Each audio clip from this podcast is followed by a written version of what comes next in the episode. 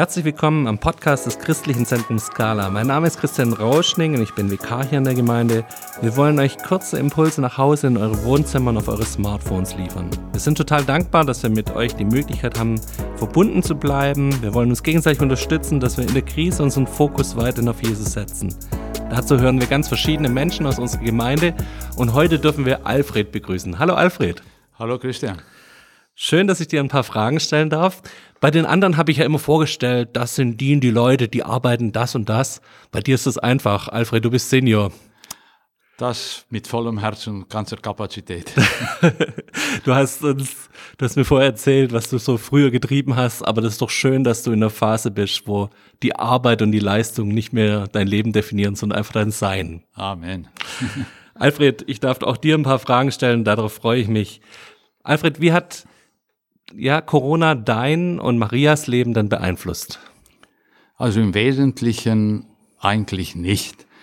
Ähm, das Wichtigste, was uns fehlt, ist natürlich die Gemeinschaft und äh, der Gottesdienst äh, in der Gemeinde.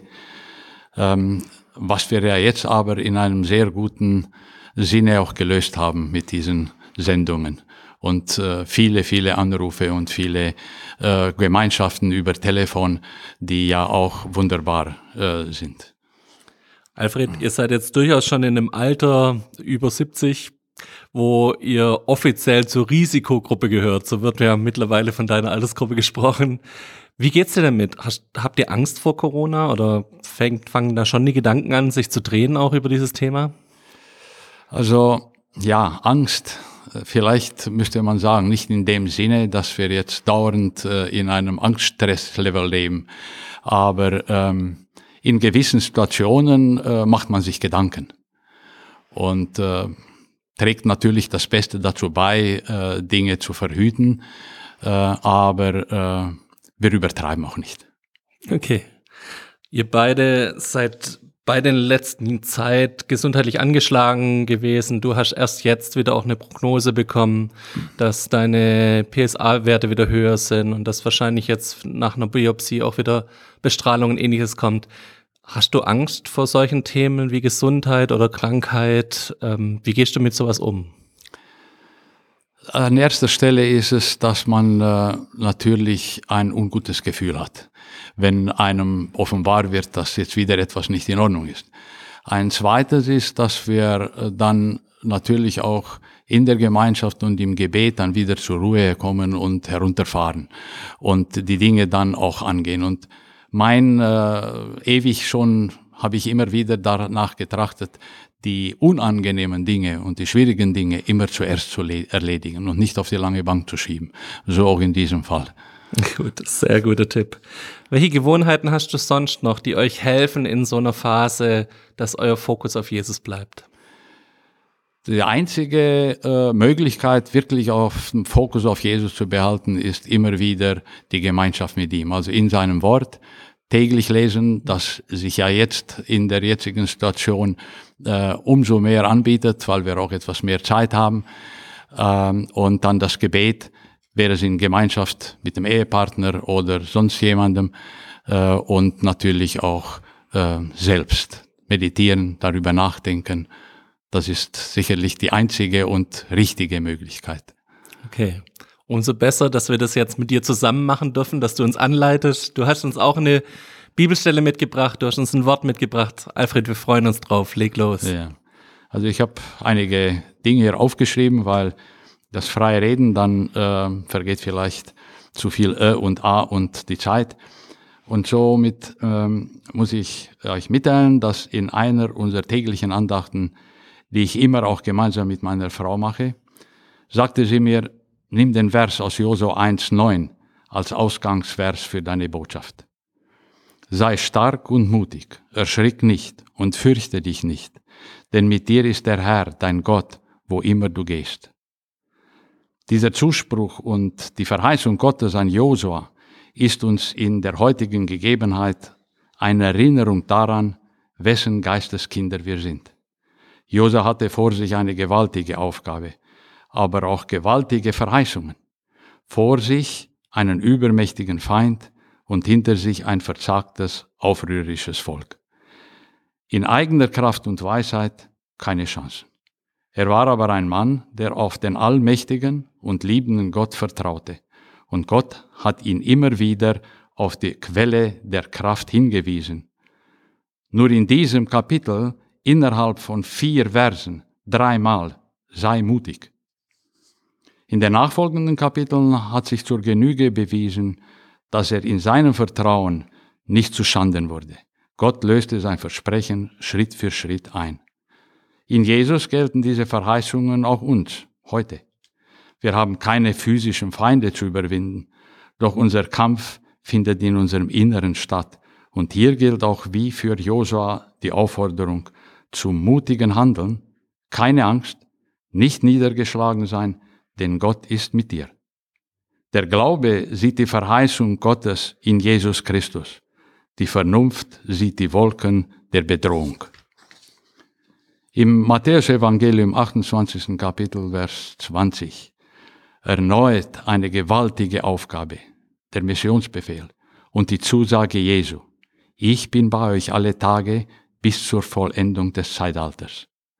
Beim Kampf in unserem Innern geht es gegen einen mächtigen Feind, gegen den wir auch mit eigener Kraft und Weisheit keine Chance haben.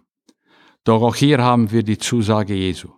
Ich habe die Welt, Tod, Teufel überwunden, eure Schuld getilgt. Und ich will dich nicht aufgeben und dich nicht verlassen. Hebräer 13, Vers 5. In unserem täglichen Kampf gegen die vielfachen Versuchungen, Prüfungen, Ängste und immer wiederkehrenden Zweifel, die wir auch als wiedergeborene Kinder Gottes besonders in dieser schwierigen Zeit haben, dürfen wir wissen, er, Jesus, ist an unserer Seite. Nur in der Gemeinschaft mit ihm können wir neu auftanken, Korrektur erhalten, Vergebung, Vergebung leben und vergeben. Dies alles ist überlebenswichtig. Um so mit dem Wort von Teresa Tschukisch zu sagen, Vergebung nimmt den Stachel der Sorgen fort. Dazu befähigt uns Jesus. Er will dich aufgeben, er will dich nicht aufgeben und dich nicht verlassen.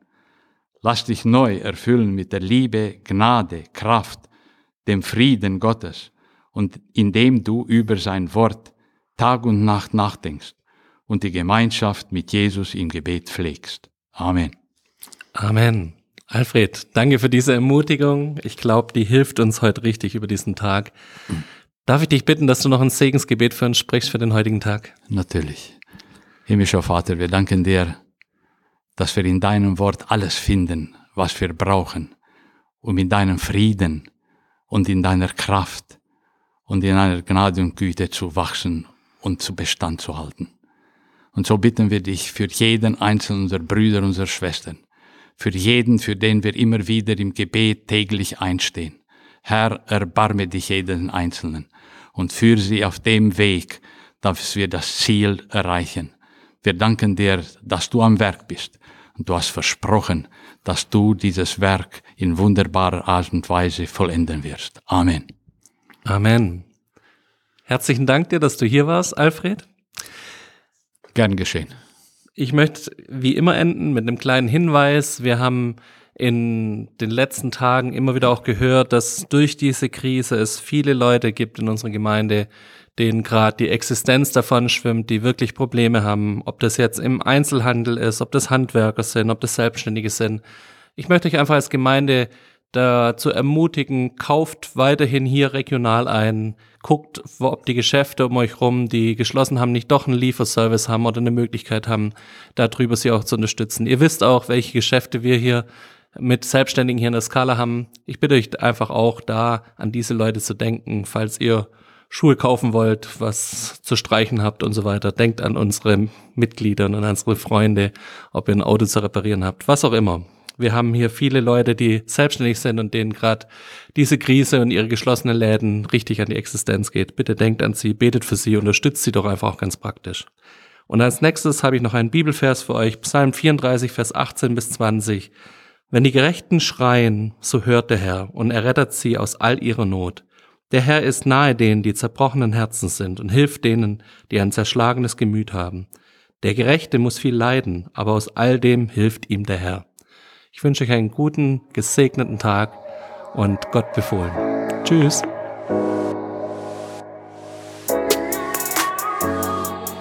Das war der Podcast des Christlichen Zentrums Scala. Für mehr Infos besucht unsere Homepage unter www.scala.church oder scala-schaundorf.de.